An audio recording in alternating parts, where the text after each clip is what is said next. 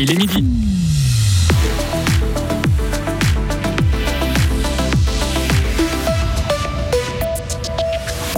Belfaux et Grelet témoins de la stupidité humaine, leur terrain de foot saccagé par un conducteur fan de dérapage.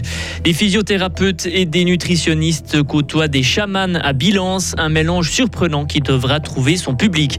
Trop bon pour être jeté, l'application Too Good To Go cartonne à Fribourg, l'équivalent de 570 Zurich-New York économisé. Météo demain gris et froid, soleil dans les préalpes et pour jeudi stratus tenace. Vincent 12, bonjour. Bonjour à toutes et à tous. La commune de Grelève va porter plainte. Son syndic l'a confirmé à Radio Fribourg.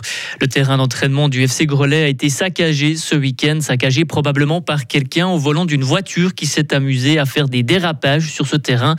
Les mêmes traces ont été découvertes à quelques kilomètres de là, à Belfaux. Le conseil communal belfagien va décider ce soir s'il va porter plainte.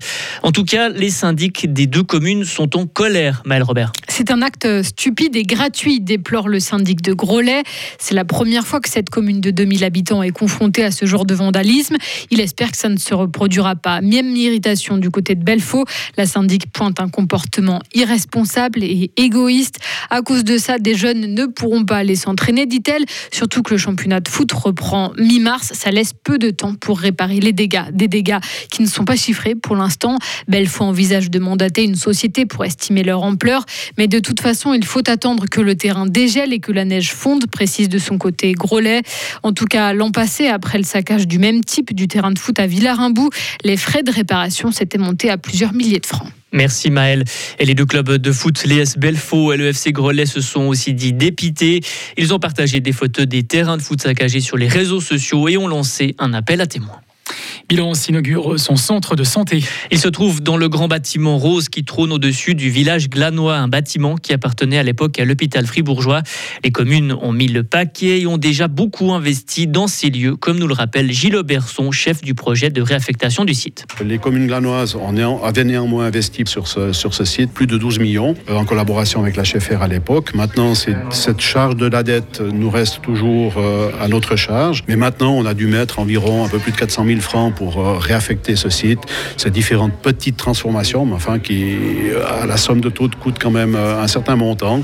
Mais pour euh, plus de, 25 prestataires de services, médecins ou, thérapeutes, c'est pas un gros investissement. Et puis maintenant, bien sûr, ce centre est loué à tous ces prestataires. Le centre est autoporteur en termes financiers par rapport à la charge de la dette. Donc c'est une opération quasi neutre. À Bilance, des physiothérapeutes, des ostéos, encore une naturopathe vont travailler sous le même toit avec une salle de sport et une piscine thérapeutique. Ce mélange a de quoi surprendre Simon Alfer, physiothérapeute. Je vois un petit peu deux catégories de patients. Il y a ceux qui étaient déjà ouverts et puis qui viennent en disant c'est chouette enfin. Et il y a ceux qui découvrent avec souvent la peur de la découverte et de la nouveauté. Mais une fois qu'ils ont compris comment ça fonctionne et puis quel est leur intérêt, euh, ils trouvent que c'est une super offre. Oui, parce qu'il y a quand même des disciplines très différentes euh, de la médecine, on va dire classique Hein. du chamanisme aussi. Enfin, voilà, ça peut paraître un petit peu étrange, non, pour, pour la population? Oui, c'est étrange. J'avoue que moi-même, j'ai été assez surpris quand j'ai vu la proposition d'offre.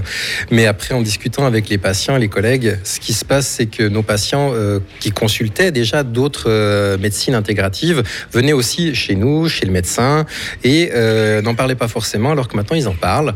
Et ça améliore la prise en charge. Une journée porte ouverte a lieu samedi à Bilance de 10 à 16 heures. 2,5 millions de repas en Suisse, 90 000 dans le canton de Fribourg. Too Good To Go a permis de sauver de nombreux invendus l'an passé, une année record. L'idée de l'application est la suivante. Vous allez par exemple le soir dans une boulangerie chercher un panier surprise qui contient des produits du jour qui n'ont pas trouvé preneur, une salade, un sandwich ou autre. Le tout est vendu pour un tiers du prix, un geste pour votre porte-monnaie mais aussi pour le climat. Écoutez Yann Gürtner, responsable marketing de Too Good To Go. C'est très important aussi de se rendre compte que tout ce qui n'est pas consommé c'est des, ressources qui ont été nécessaires pour la production, euh, pour le transport, donc euh, d'énergie, d'eau, d'engrais, etc. Et tout ce qui part à la poubelle, c'est en fait des ressources qui ont été gaspillées, euh, qui n'ont servi à rien. Là, on, on sait que c'est 230 000 repas ou paniers surprises sauvés dans le canton de Fribourg depuis la création de Too Good. Ça correspond à 575 tonnes d'équivalent CO2. Et puis 575 tonnes d'équivalent CO2, c'est l'équivalent de 570 vols Zurich-New York. Donc en fait, si on avait laisser ces repas ou cette nourriture se gaspiller, tout ce CO2 aurait été gaspillé. Et toujours selon Yann Gurtner, la hausse du coût de la vie a certainement aussi joué un rôle dans le succès de Too Good To Go l'année passée. Pas facile de donner son cœur, même après sa mort. La Suisse manque toujours d'organes. Le nombre de donneurs et de receveurs est resté stable l'année passée, malgré la votation sur le consentement présumé il y a neuf mois. Un vote qui dit que chaque personne est un donneur présumé. La Confédération lance une campagne d'information. L'année passée, 164 personnes décédées ont fait un don d'organes. En 2021, il y en a eu 166. La nouvelle législation ne devrait pas entrer en vigueur avant 2025. Il faut travailler plus en Suisse pour faire tourner l'économie et garantir la prospérité. C'est l'appel lancé ce matin à Zurich par Roland Muller, le directeur de l'Union patronale suisse. Le chef de l'une des trois grandes organisations fêtières de l'économie s'attaque aux congés et aux emplois de moins de 40%. Le but, agir sur le temps de travail réellement effectué. Les explications de notre correspondant parlementaire Serge Hubin. Roland Muller constate qu'en 10 ans, le temps de travail effectif a été réduit de 14 jours par an, la faute aux congés accordés et au temps partiel. Il faut donc augmenter le volume de travail au lieu de songer à de nouvelles réductions, donne le patron des patrons de l'Union patronale suisse.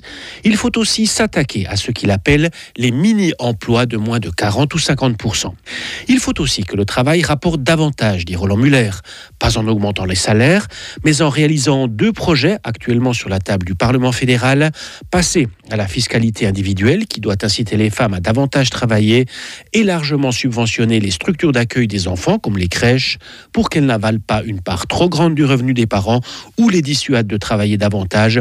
Les deux projets politiques sont en bonne voie.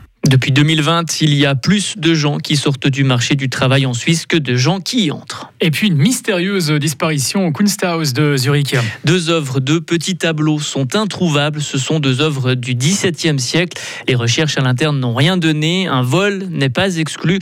Le musée a déposé une plainte contre inconnu a demandé à la police d'ouvrir une enquête. On rappelle qu'en août dernier, un incendie s'était déclaré dans le musée. Plus de 700 œuvres ont été décrochées pour être nettoyées et restaurées. Mais ces deux tableaux manquent à l'appel. Le musée a mis en place une cellule de crise.